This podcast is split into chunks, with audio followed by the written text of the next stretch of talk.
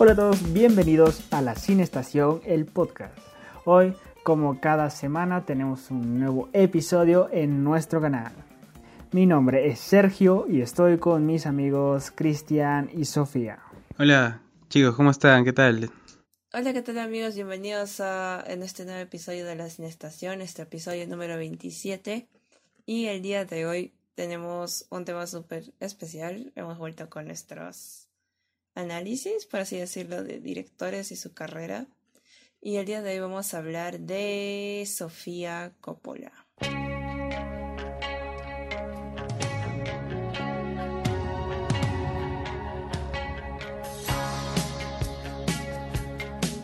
Eh, ¿quién, ¿Quién es Sofía Coppola? Sofía Coppola es la, la hija del director Francis Ford Coppola. Bueno, o sea, quizás se hayan ubicado por el apellido, ¿no? Y es una directora que ahora ya tiene, creo, 49 años. Que en realidad todo el mundo decía, bueno, es la hija de, ¿no? La hija de, la hija de, la hija de. Pero poco a poco ella ha sabido hacer su propio camino en el cine y tiene su propio estilo y ahora es bastante respetada. Sí, es, eh, ha, ha ido forjando su nombre, ¿no?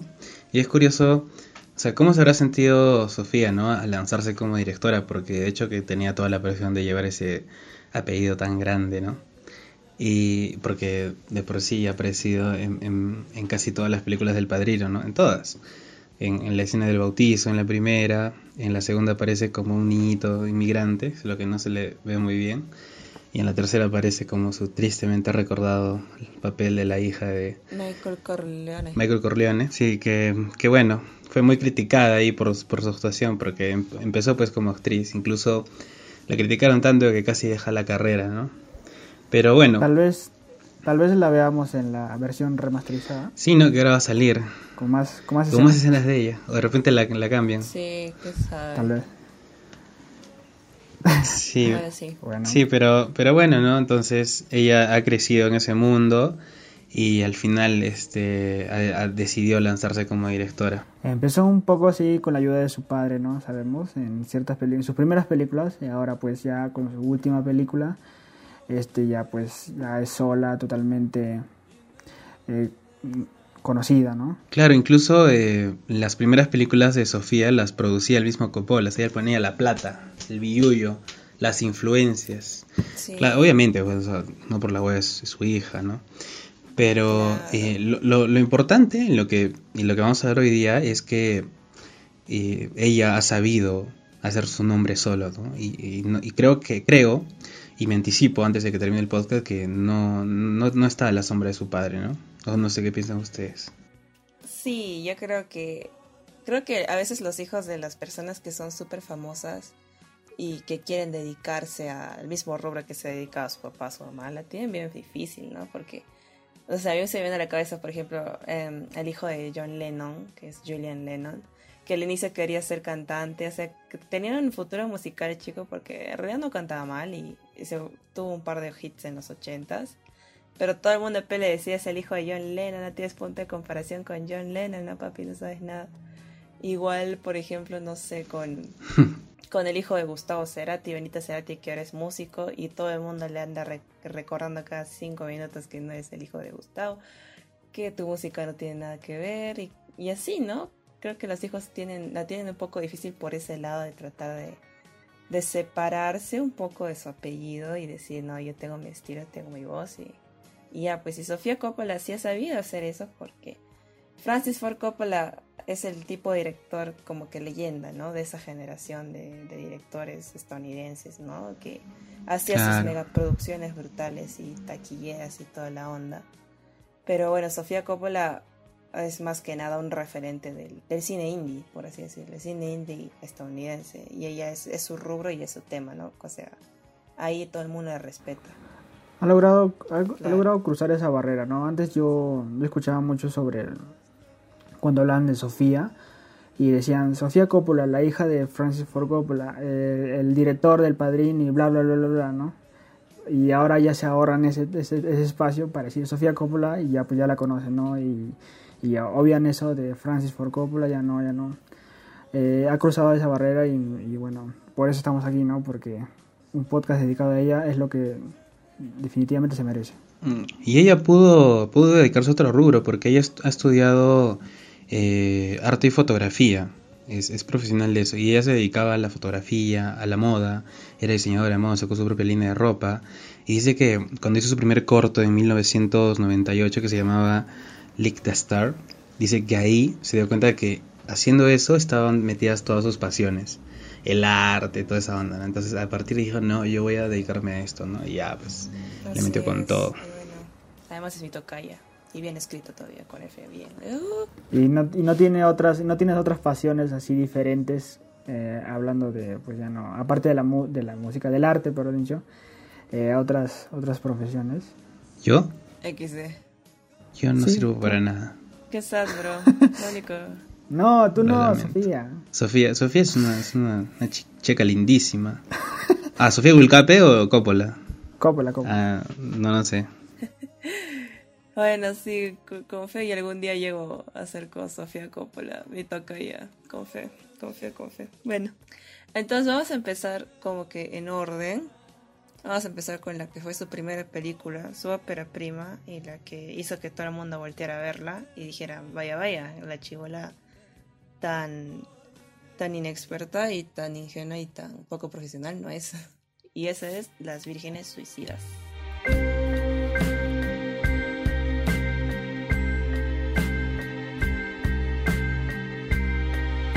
Eh, esta película es del año 1999 y pues este es una historia adaptada de la novela de, de Jeffrey Eugenides, así castellanizado, eh, del año 1993. y bueno, es una de las películas muy bonitas, es la ópera prima de, de, de Coppola y, y pues alguien que me cuente en resumen la película sin spoilers. Así que chiste. Así que chiste. ya. Sofía es muy buena contando. Las vírgenes suicidas. Así, el título es bastante fuerte, ¿no? Pero la película también es fuerte en teoría. Pero bueno, Sofía Coppola le da una visión muy interesante. Eso trata de los años 70, donde en Estados Unidos vive, así en un barrio así de esos que son bien, bien fifís, bien tranquilos, en los suburbios que le dicen vive una familia, ¿no? La familia Lisbon que es una familia de sus papás y cuatro hijas, así, seguiditas. Una que la mayor, si no me equivoco, tiene 17 años y la última tiene como 13, 12 años. Y se llaman Therese, Mary, Bonnie y Lux. No, aguanta. No son cuatro, miércoles. La chiquita siempre me olvido. Son cinco, son cinco niñas. Cecilia. Sí. Ajá, Cecilia. Son cuatro. Porque, bueno, ella, ella no, no, son cinco. Son cuatro. Mary, Cecilia, Therese, Bonnie. Sí, son cuatro. Lux. No, son cinco. Son cinco, porque... O sea... o sea, no puedo decir por qué, pero no puedo... No puedo spoilear, Pepa. ¿Ok? Ah, perdón, chicos, es que como son muchas chicas en la película, así que cualquiera se confunde, ¿no? Sí, somos chicas. Son cinco, son cinco, solamente que aparecen cuatro en la mayoría de la película, ya, eso no es spoiler. La cuestión es que ah, verdad. Es una familia súper, es una familia súper cristiana, así en los años 70. Son así súper conservadores, como se imaginarán antes que las niñas no las dejaban salir ni a la esquina y tenían mucho cuidado y todo, pero los papás de estas niñas se pasaban de sobreprotectores, o sea, las cuidaban demasiado, no querían que tuvieran novio, no querían que salieran tanto, no querían que hablen con chicos, o sea, era una desgracia. Y las niñas eran adolescentes, así, ellas querían hacer todo, querían experimentar el mundo. Y de eso trata toda la película, de cómo estas chicas están prácticamente enjauladas por sus padres y ellas están con todas las ganas de experimentar todo lo que quieren hacer como adolescentes, ¿no? Y esa es básicamente la idea general, ¿no? La película, las adolescentes allí enjauladas, enclaustradas. Bueno, esta película, eh, el personaje principal es Lux, ¿no? Donde una joven Kristen Dunst, ¿así se pronuncia? Kristen Dunst, Dust. Chibolita, chibolita Kristen Chibolaza. creo que no tenía ni 20 años. Menos, sí, de hecho. Con esa película. Tenía 17, tenía 17. imagínate, es una chibolita. Pero me sorprende, me sorprende que tres años después haga Spider-Man y ya no, ya no se veía tan chibolita. Es la magia del maquillaje, papi. No, ¿Qué estás hablando? ¿De verdad? Claro. sí, o sea, ¿tú has visto Spider-Man? Claro, 2002, pero 2002. Claro. Tendría Bueno. 20 años. muy, muy raro, muy extraño. Es la magia del maquillaje, es todo lo que puedo decir. Así es el maquillaje. Claro, le pones pone, vestido y se pone tacones. Claro, o sea, Diferente, totalmente distinto. Ajá. Creo que Sof- eh, Sofía no, no se equivocó en escoger a Kirsten porque tiene todos los elementos de su personaje, o sea, la sensualidad, a veces la inocencia, el- la mirada, o sea, cómo, cómo juega y, y hace todas las escenas naturales. Así y, es. eh, bueno, y, y- y a mí también lo que me causa curiosidad es que eh, la película, y como Sofía siempre nos tiene acostumbrados, este, aunque a veces no parezca, siempre sus producciones son así de presupuesto medio de media caña, no, no suele utilizar, es su estilo de ella, ¿no? Y acá, por ejemplo, utilizó 6 millones, ¿no? Que allá en Estados Unidos, pues 6 millones no es nada, con eso hago un cortometraje. Y esto, y es esto. un sencillo. Es un sencillísimo. Y, y, y también, o sea, este no, no tuvo mucho, mucho impacto en la taquilla, nadie la vio. O sea, recaudó creo 10 millones y ya, pero recaudar 10 millones es un fracaso Hay mucha total. gente ¿no? Digo que es por eso que, que hablamos en spoilers en esta película, porque eh, casi la mayoría de gente no lo ha visto, ¿no? Entonces, este, tal vez, este, yo diría que es- vayan a verla porque se están perdiendo una buena película. La verdad que sí. Por ejemplo, a mí una, a mí una de las cosas que me gusta más de esta peli es, es que se siente muy, muy, muy ella, muy Sofía. Porque, no sé, me acuerdo que leí, no sé, un artículo, hace tiempo, que justo hablaba de esta película. Y yo no conocía absolutamente nada de la película. Ni la había visto. ¿Quién- ¿Quién chucha sería su hijo Coppola? No sabía nada. Pero lo leí de casualidad. Y lo que decía el artículo era que, o sea, lo que sí especial de esta película era la mirada de, la mirada de Sofía, o sea, cómo abordaba la película desde la perspectiva de, de una niña, de unas, de unas adolescentes. Porque eso era algo bastante inusual, pues, o sea, bueno, ya de por sí sabemos que, no sé, el 80% de las películas, al menos Hollywood estadounidenses, son hechas por hombres, ¿no? Y, y el valor agregado que le daba a ella, supuestamente, era esta perspectiva de ella, ¿no? O sea, ella sí ha sido una adolescente, mujer, ha tenido esa edad y sabe más o menos cómo hacer las cosas, ¿no? Y ponerle esa visión, creo que realmente eso le hace un poco especial, porque yo cuando vi vi la película fue como que era, era muy fácil identificar con las chicas, con sus actitudes, con lo que hacían, cómo reaccionaban, porque es claro, ¿no? O sea, al menos en el mundo femenino las cosas están muy marcadas de cierta manera y eh, creo que eso es lo que es especial, ¿no? Y todo este tema de las chicas, o sea, en mi vida yo nunca había visto tantas adolescentes juntas en una película buena. Porque bueno, películas de adolescentes, no mames, pues, o sea, el stand de los besos, todas esas chingaderas que te ponen las chicas que solamente piensan en maquillaje, en chicos y en, y en enamorarse nada más, ¿no? Y las, estas chicas también, o sea, también ellas pensaban en, en amor, en, en cosas bonitas, en ropa, en, en En revistas. salir, en tener libertad. Pero, pero ahí te das cuenta cómo cambia tanto con su mirada, con la perspectiva de verdad, ¿no? No, no solo de las chicas, no solo de las chicas, sino también de los, del grupo de, de chicos que estaba afuera tratando de comunicarse o tratando de llamarles la atención, ¿no? Claro. Claro, o sea, ella lo describe de una manera muy especial. O sea, se siente muy real todo eso, porque la principal crítica, yo creo, a todas las películas adolescentes mainstream es que son tan falsas, de verdad. O sea, tú lo ves, esto en mi vida pasa, así, así viviese en Estados Unidos creo que no me pasaría, pero en este tipo de películas, incluso si, incluso cuando no está en tu contexto ni para nada, eh, las emociones que te dan, que te pone Sofía Coppola en esa película es como que Oye, yo también pasé por esto, o sea, me, me puedo identificar muy rápido porque sí, o sea, yo también me arrochaba cuando vi un chico, yo también me decía estupidez y media cuando veía a alguien que me gustaba, o sea, es, un, es lo narra de una manera tan natural que hace que te identifiques súper rápido y creo que es una de las cosas más chéveres de esta peli, ¿no? Que es súper ligera, pero al mismo tiempo es súper reflexiva porque es como que habla de adolescentes, pero no la ligera, realmente te hace pensar sobre cómo se desarrolla esta mecánica. Pienso que si una película como esta estuviera en Netflix, eh, sería a- una, en, parte drama de lo que ha sido y un- una parte comedia que no te termina de convencer y termina amargando, te va a terminar amargante el día, ¿no? Como las comedias que salen actualmente, ¿no? Como dice Sofía. Bueno, pero sí, justamente esta película también, o sea, a pesar de que no es guau, ¿no? Más que todo es la trama, estuvo en la quinquena de, de Cannes, ¿no? O sea, estuvo ahí, así como ahorita, como Canción sin nombre, película peruana, también estuvo ahí en la quincena de Cannes. Entonces ya es un reconocimiento, ¿no? O sea, no, no logró mayor éxito y, y, también cuentan que justamente una de las razones por las que no sobre, sobresalió en taquilla fue porque la distribuidora no sabía qué hacer con la película, porque tenía miedo de que la difunda por todo el mundo y todas las chicas se quieran matar, ¿no? Algo así. Claro, menos, es que es súper depresivo. Porque a veces las películas generan eso. Sí, bien fuerte, bien fuerte. Y, a, aparte, ¿cómo la venderías, pe? ¿Cómo la venderías? Porque si tú quieres venderla así como un thriller, así como suspenso y que, pucha, y que un crimen, bro, y que esto...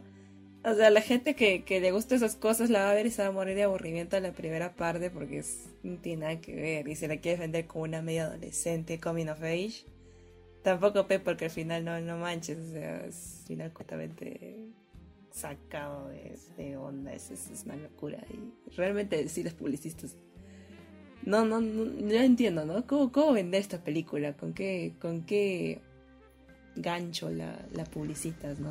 La verdad que está difícil. Difícil. Finalmente creo que la vendieron como película romántica de todas maneras, pero como esas románticas pues que terminan, que terminan pues este triste, ¿no? Sales llorando, algo así, ¿no? Sí, o sea, ahí no sales llorando, ahí sales completamente impactado y con, con una mentalidad muy diferente, la, la verdad. yo, yo, soy traumado en esa película, de verdad. Voy adelantando. Casi me suicido como ellas. ¡No! Eh, yo creo que yo voy adelantando, voy adelantando. Este es, de las películas que vamos a hablar, esta es mi favorita. Y, y pues, sin más, sin más. Eh, deberían verla si no la han visto. Eh, es muy buena. A mí, muy, muy a mí buena. es como que mi segunda favorita, pero. Pero no sé, a, a mí me, también me gustó bastante. O sea, yo la vi y me quedé. Quedé, porque la vi como. La vi hace unos.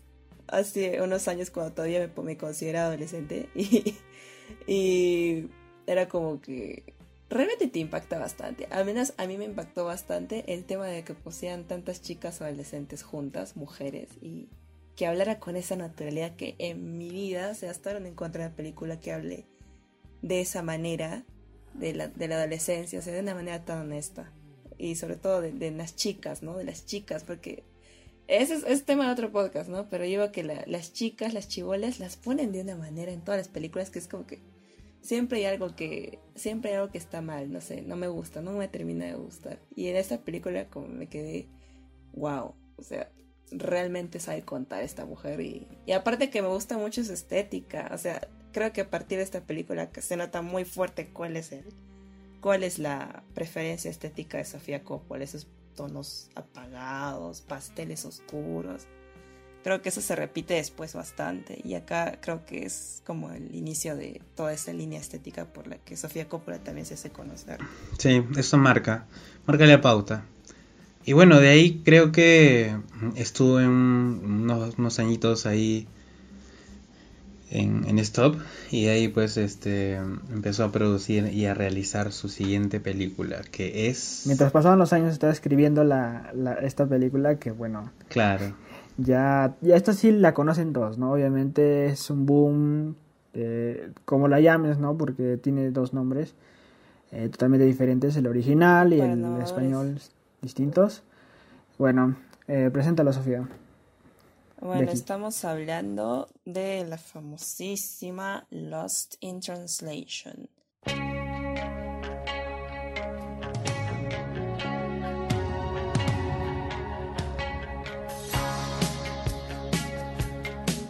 O también traducida al español como Perdidos en Tokio.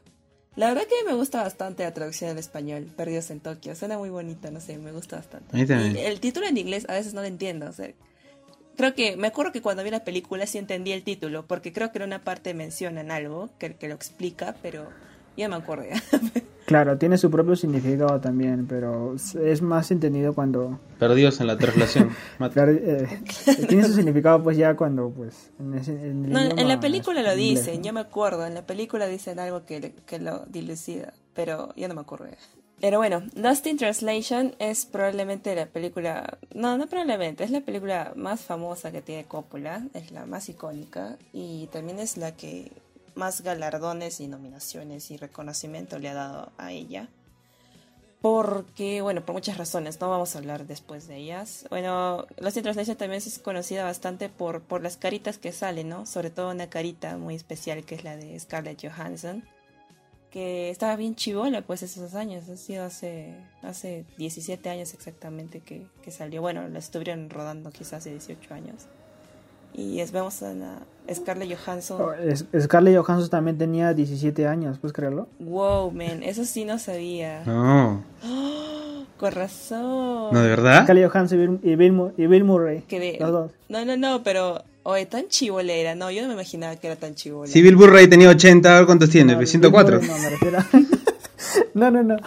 No me imaginaba que era tan chivola la Johansson en esa película. No, no, no, no, me refiero a que me imagino a, los personajes principales, ¿no? Bill Murray con ya edad muy... Muy señor, ya pero, viejita, ¿no? Y Scarlett Johansson tiene 17 años. Bill Murray era lo máximo en los 80, pero el chivolo Ghostbusters más chévere del mundo. Pero bueno, en, los inicios del 2000 ya, ya estaba viejito Pex, pero no perdía el encanto, ni lo perderá tampoco. Sí, cuando sale Bill Murray, eh, yo, yo pienso que, que tiene su chiste, ¿no? tiene su, su gracia y, muchas ocasiones en esta película me ha hecho reír. Es lo máximo, no sé, o sea, el tipo es súper es, de comedia, es el, comediante. Sí, tiene, tiene esos gestos, esas este, emociones que a mí, a mí me impresionan y me sueltan una, una un como que...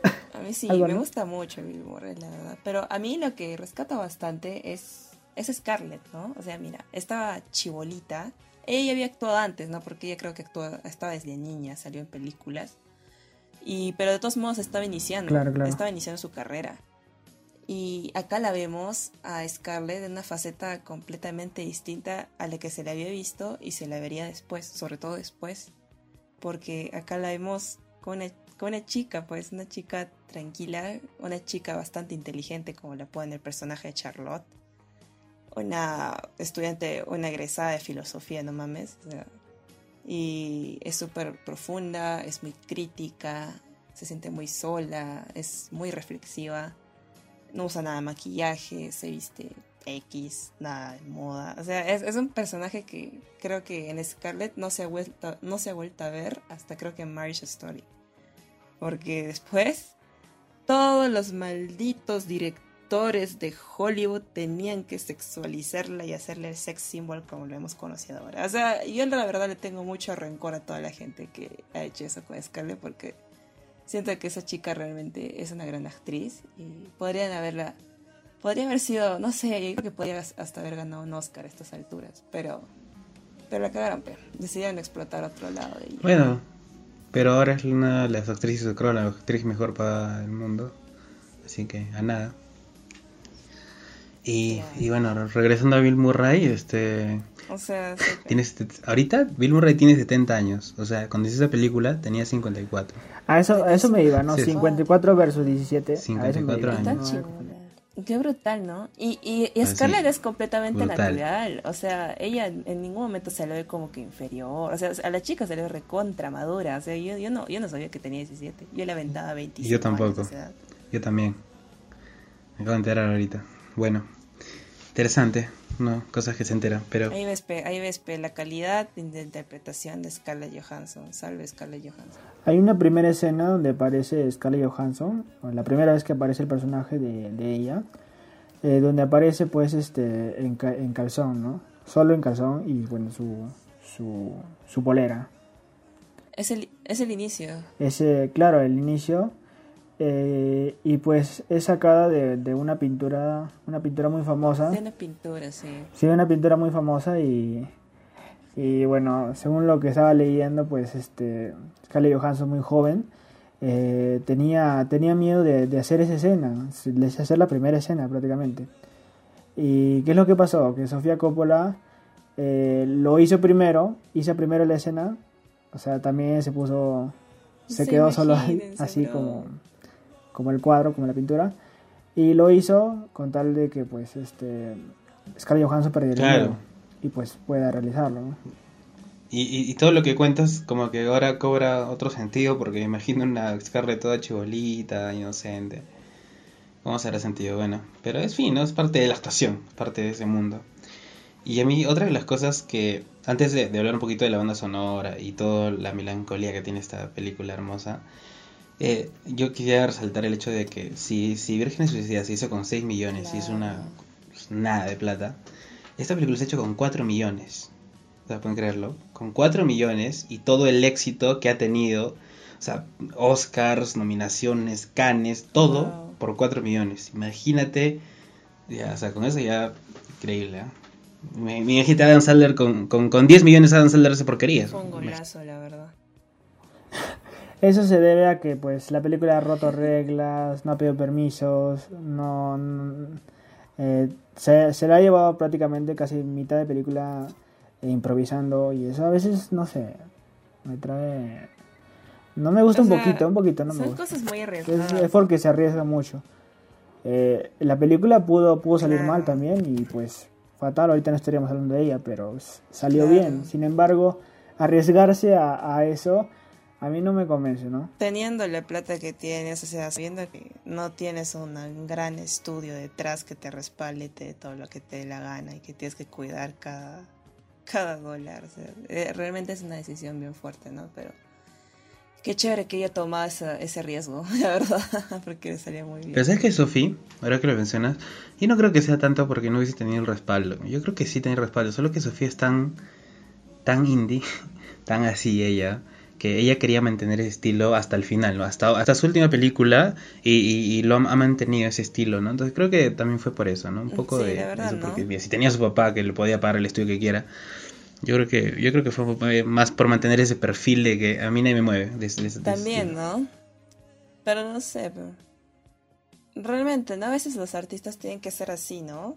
O sea, yo quiero que sea así, y si es así, pe. Y si sale mal, sale mal. sale Es uno de los detalles que a mí no me gustaron mucho, que digamos, puesto que, bueno, no sé, llamo a Bill Murray y pues a Scarlett Johansson y digo, ya pues, hagan, hagan, su, hagan lo suyo y yo grabo acá atrás y ya pues, improvisan full 100% y Uh, no, no, no todo, ¿ah? pero bueno, tenían, tenían como que la mayor, la mayor parte improvisado Ah, y a veces, no sé, no sé, como que no, no me convence ese detalle. pero no sé, pero lo, lo que se rescata es la naturalidad, ¿no? Porque realmente esa película se siente muy natural, todos los diálogos que tiene. O sea, e, es, es una de las... Pero hay, natura- las hay naturalidad porque pues es improvisado, ¿no? Entonces todo está saliendo como, como primera vez. Claro, o En cambio, si fuera natural... creo que ese es un recurso que... En cambio, si hay naturalidad en un guion escrito, es porque la estás actuando otra vez y pues se siente natural. ¿no? Pero, o sea, yo creo que el principal punto de ese, de ese tema de la improvisación es justamente el factor sorpresa, porque puede llegar a darse un diálogo mucho mejor de lo que tú hubieses pensado, o que puede, puede ser incluso, no sé, puede darle un giro a la historia que realmente te puede ayudar, o que te da un recurso que tú no, no se te había ocurrido antes, pero lo puedes utilizar después para el guion, o sea, es un recurso arriesgado, creo, pero que realmente es válido, ¿no? O sea, si, si, si realmente tienes la posibilidad, y pucha, si yo fuese director y tienes esa posibilidad, yo también lo haría, ¿no? Pucha, para explorar realmente cómo es la naturalidad del ser humano, porque un actor, por más que lo actúe bien, o sea, no es como que sea completamente improvisado, ¿no? Claro, pero es este, como dices, arriesgado, ¿no? No sé, ¿se acuerdan cuando, Claro, es arriesgado, pero si puede, cuando grabaron, cuando grabaron su, su primer corto? Era totalmente improvisado. pero no sé, bueno, Bueno, pero arriesgado o no, este, ganó un Oscar a mejor guion original o adaptado, adaptado, ¿no? Original. Claro, pues pudo salir mal y también pudo salir bien, como ha salido bien. Pues. Pues Claro, pero el chiste es que salió bien y gracias a eso Sophie Coppola ha sido una de las pocas directoras mujeres en haber sido nominada a Mejor Directora, si no me equivoco, al Oscar. Y eso La tercera. Sí. Sí, bueno, por eso dije una de las pocas. pe. y... Sí, estoy acotando. Eh, Tranquila, creo tranquila. que me estás corrigiendo. Y bueno, esta es su única, su única, a- a- su única nominación al Oscar de Bill Murray, porque bueno, no ha tenido hasta, Eso sí, oye, hasta la actualidad. Claro, pero bueno. Lo que sí me, me parece que no estaba para nada improvisado era todo el tema de fotografía y, y línea estética, porque, poche, esa película, digamos, digamos, todo, toda la parte estética de esa película me parece demasiado bacán. Cómo manejan los colores. Eso sí la planearon. Y la fotografía, yo me acuerdo más que nada esta escena de cuando Bill Murray está llegando a Japón en su, en su carro, ¿no? O sea, le está llevando su carro del aeropuerto al hotel y la cámara comienza a hacer esos movimientos captando todo, todo Japón, ¿no? Y puta, no sé, creo que los ángulos de cámara que maneja son, te dan esa, justamente esa sensación de cuando estás viendo algo por primera vez y ese asombro que tienes cuando ves los edificios de Japón, las luces, todo. Y te sientes como si estuvieras conociendo Japón tú mismo y realmente me, encanta esa escena porque realmente la sentí así, fue, fue muy chévere, muy chévere. Sofía Coppola hizo, los, hizo todos los encuadres solo, con, solo tomando fotografías de, de cada lugar y pues este y enseñándole a los actores cómo vamos a grabar, ¿no? Y claro, la primera escena, las primeras escenas de mostrando Japón es espectacular, ¿no? Prácticamente porque no, no solo por los movimientos y, y, los ángulos de cámara, sino también porque en realidad Japón sí es espectacular, ¿eh? Claro, no, pero hay una gran diferencia en cómo lo grabas y cómo lo haces, ¿no? Pucha, cualquiera puede grabarse en, qué sé yo, en Nueva York, pero no, hay muchas maneras de interpretar esa ciudad al igual que Japón, ¿no? O sea, la manera en cómo lo, cómo lo retrata es, es la visión del director. No, claro, claro, no estoy diciendo que está mal, pero es como un complemento y pues salió perfecto. me encanta.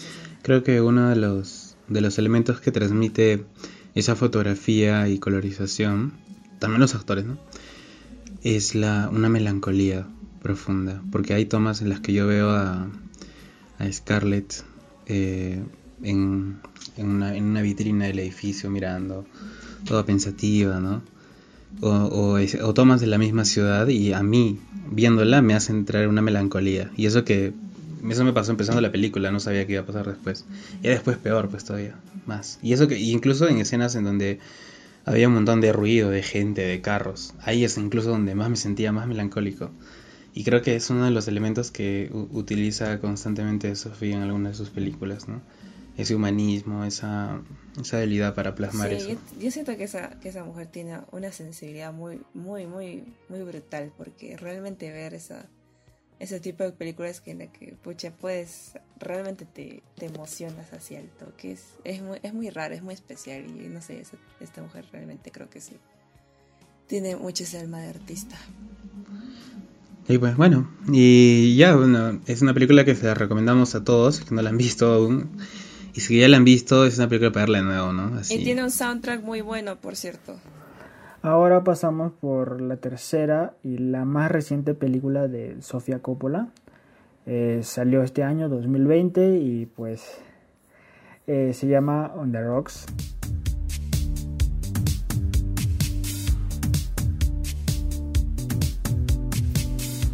O como lo han traducido en español, En las rocas, simplemente. Y bueno, eh, esta película es una de las, creo que un poquito flojas. Sin embargo, sí la disfruté porque está, está compuesta por Bill Murray, eh, Rashida Jones y Marlon Wayans. Que muchos lo conocen por películas de comedia. Y bueno, ¿qué pueden decir acerca de esta película? Bueno, antes de, de seguir hablando de la peli, este, como les comentamos, ¿no? Que escogimos esta porque justamente es una de las que más esperábamos de ella porque ya venía un tiempo ahí en, sin hacer cine. Sofía venía un tiempo sin hacer cine y la estábamos esperando esta peli, ¿no? Porque también en este lapso, así haciendo un comentario rápido, ha hecho otras otras películas mm, buenas, que incluso una estuvo en Cannes, que es de Beguiled, Beguiled, ¿alguien sabe cómo se pronuncia eso? Beguiled, de Beguiled, de Beguiled. Y nada, ¿no? Pero bueno, ya, regresando a esta, esta película, Under Rocks, a mí me gustó bastante la primera parte de la, de la película, porque me gustó bastante el ritmo. Se, o sea, se sentía bastante fluido. Eso es algo, una cosa que me gusta bastante también de ella, de la Coppola, es que tiene, sabe manejar muy bien los ritmos. O sea, nunca acelera demasiado las cosas o las pone demasiado lentas. Quizá con excepción de Lost in Translation, porque ahí el punto era que te sientas solo y por eso necesitas tomas más largas y un ritmo mucho más mucho más pausado. Pero en esta película me gusta mucho el ritmo que tiene, ¿no? Como, cómo arma toda la historia, así, incluyendo otro elemento y otro elemento y otro elemento y repitiendo algunos para que te queden claras ciertas ideas. O sea, eh, me gusta bastante el ritmo que maneja en la primera parte. Es bien chévere, es bien ágil, es creíble, es interesante. Y también es bastante crítico, ¿no? Sobre el, con el tema del el papel de, de Rashida Jones, que hace de, de mamá. La chévere que pone a la mamá que pucha hace todo. Y al mismo tiempo está tratando de descubrir si es que le están poniendo los cachos o no. y a mí me gusta la primera parte, pero la segunda, sobre todo, o sea, el final, la conclusión, no, no me gusta mucho. No, fue como que. Sí, sí lo entiendo, sí se cree, pero no sé, algo no me Bueno, ya que todos están dando su opinión de la película, voy yo, y lo voy a hacer muy personal. Me parece que hay una buena dinámica en cuanto a la relación del, del, del, padre con la hija, ¿no? O sea, es, fresca, es natural. Eso sí, me gustó. Y creo que también es más, aparte de que Rashida actúa bien, Rashida, eh, Bill Murray, pues es como que ese tipo es lo máximo, ¿no? Verlo así en todo su esplendor de comediante sarcástico, todo. pero yo creo que, o sea, y es que yo venía con mucha expectativa porque no digo, no digo que sea un fan de Coppola y que soy así, no, no, no, sino que por todo lo que hemos visto, pues, y lo que incluso hemos hablado en este podcast, entonces salió la película, y la he visto hace poco, la he visto para, para este podcast, porque la venía posponiendo bastante tiempo, y yo siento que es una de las películas más lights, lights de, de, de Coppola. Siento que es una comedia que la, que la puedes ver el fin de semana con tu pareja, así, o no sé, súper tranquila para pasar el domingo. Porque uno no me gustó mucho el, el, guion. Eh, no me gustó mucho eh, el actor que hace del, del, esposo y la poca química que tienen entre ellos. O sea, me parece que no fue su esposo, ¿verdad? ¿No te gustaba Marlon Wayans en una película eh, dramática? Casi comedia. Yo creo que eso es más que nada el estigma. Yo creo que es más que nada lo que lo que después te la etiqueta así internamente de que este pata solamente sabe hacer comedia, ¿no? Pero no sé, ese, ese chico yo lo veo siempre con, con ojos diferentes desde que lo vi en Requiem for a Dream, Requiem por un sueño. Desde ahí es como que, ah, caray, hace este pata cuando quiere actúa. Y ahora lo vi como que no es extraordinario, ¿no? Pero, o sea, creo que no lo hace tan mal, tan mal. No, no. No, yo no, no, le pongo ninguna etiqueta, es solo que no me gustó acá, simplemente. Es porque es negro. Creo, pero, pero creo que no solo es porque, porque esto, ah, sí, también. No, mentira. Pero no creo que, no, no creo que solamente es porque... Ah, pero tú me paras insultando a diario. Ah, que, que es porque es negro no me gusta. O, o que este es un podcast políticamente correcto. Normal, avísame para retirarme, porque yo no acepto esas cosas. Y ya. Negro, nada, pega cariño. Es de cariño. A mí no me pasa, a mí no me pasa lo mismo. Este, es al contrario. Eh, a mí no me cae tanto Marlon Wayans haciendo, haciendo comedia. Sin embargo, aquí me cayó mucho mejor, ¿no? No es que sea lo mejor, el mejor actor del mundo, pero sí lo hizo bien. Este, sin embargo, pues en la en la comedia no me gusta, no, no, no, lo cambio automáticamente. No me gusta. Ah, no, a mí sí me gusta el comediante porque es mi causa, Fede. y como de las rubias, Dios mío, me olvidé el nombre. ¿Cómo me olvidar el nombre de mi película favorita? ¿Y dónde están lo las siento, rubias? Lo siento, no lo puedo ver este pata. lo de lento cuando sale. Sí, yo también intento la parte cuando sale, por eso me perdí el final. Me, o sea, faltan cinco minutos y tenía que salir y, me fui y no la vi y le, pregunté a, Sergio, este, Sergio, ¿puedes contar el final? Porque no me digas que termina así, por favor, dime que haya pasado algo interesante. Pero no termina así. Y yo le dije, no sé, tampoco la vi. Yo también me esperaba algo más al final. Yo decía que para que la coronen, que, bueno, para no de spoiler, ¿no? Para que la coronen, que al final, al final de todo, que salga un indicio de 5 segundos en los que se vea que la chica tenía razón y su papá también. Y con eso, pues... O que muera alguien, ¿no? Pero que hagan algo, por favor. Dios mío. Sí, o sea, el final no me gustó, no me gustó. Eso sí tengo que, tengo que coincidir con eso. No me gustó. Esperábamos. Y bueno, la crítica ha salido pues a, a, favor de Sofía Coppola. Eh, sin embargo, el público pues la, la, la, ha, aplastado terriblemente. Por, tal vez por lo mismo que dices, ¿no? Me sentí, me sentí igual. Este, terminó, es más, si no veías el final como dice Cristian, eh, pues no pasaba nada, ¿no? mejor, mejor te hubieras sido antes de ver el final y bueno, te hubieras quedado con la incógnita y hubieras valorado más la película, tal vez. Quién sabe, no, pero bueno, se la rescata yo creo por todo lo demás, porque el ritmo que mantiene es muy chévere, eh, los elementos de estos diálogos que pone ella, así súper interesantes que hay entre, entre Bill Murray y Rashida son muy chéveres. Siempre son chéveres los diálogos de Coppola, es una maldita la Y sí, la verdad que es alta admiración por sus diálogos de repente. No sé, sí, siento que estoy idolatrándola mucho, pero sí es una de mis directores favoritos, así que sí. Sí, son de puta madre, dejan pensando. Bueno, sí, en mi caso sí, la, la Coppola siempre me ha gustado, me he visto todas sus películas y, me gusta mucho. Todo sí, parecemos cinéfilos mamadores en este, todo este podcast. Pero es que, bueno, nos gusta, pe. Tarantino, lo hace mejor. Ah. ah, vas a empezar de tu Tarantino. Sergio, no vamos a hacer podcast de Tarantino, te lo estoy diciendo. Hasta el 2022. Algo pasa, no sé. Yo yo me muera. Recién ahí haremos podcast de Tarantino. No vamos a hacer podcast de Tarantino, por favor. Gracias. Era una broma, era una broma. Cierro paréntesis. Bueno, y pero igual, o sea, yo creo que, o sea, con todo mi, mi hate que le he tirado, o sea, yo creo que hay mucha gente que se siente como yo, va a venir con todo el hype así de, de, de, de, de que Sofía nos entregue Los in Translation 2, ¿no? Algo así. Y, y, y, como que nos entrega esto que es una buena película, pero es, tiene es, super, es, para gustos. Es que se ha salido bastante de su estilo, de ella, ¿no? Porque tú te esperas de Sofía Coppola algo así diferente, algo super indie, algo que te haga pensar, algo que te que conecte bastante con tus emociones, porque eso es lo que ella ha hecho en todas sus películas. Pero en esta es como que una comedia y a pesar de que algunas varias de sus películas sí tienen bastante comedia, aquí es como que todita es comedia y es como que no sé, se siente raro de ella. es como, no sé, como si él Christopher Nolan hiciera una, película así dramática, sin absolutamente ningún efecto especial o algo así. O sea, no, no sé, no, sé, raro, se siente raro. Pero sabes que yo me atrevo a decir que Sofía Coppola, o sea, ella no es que ha, no es que ha, planeado una película y le ha salido otra cosa y ahorita está triste porque no le gusta a la gente.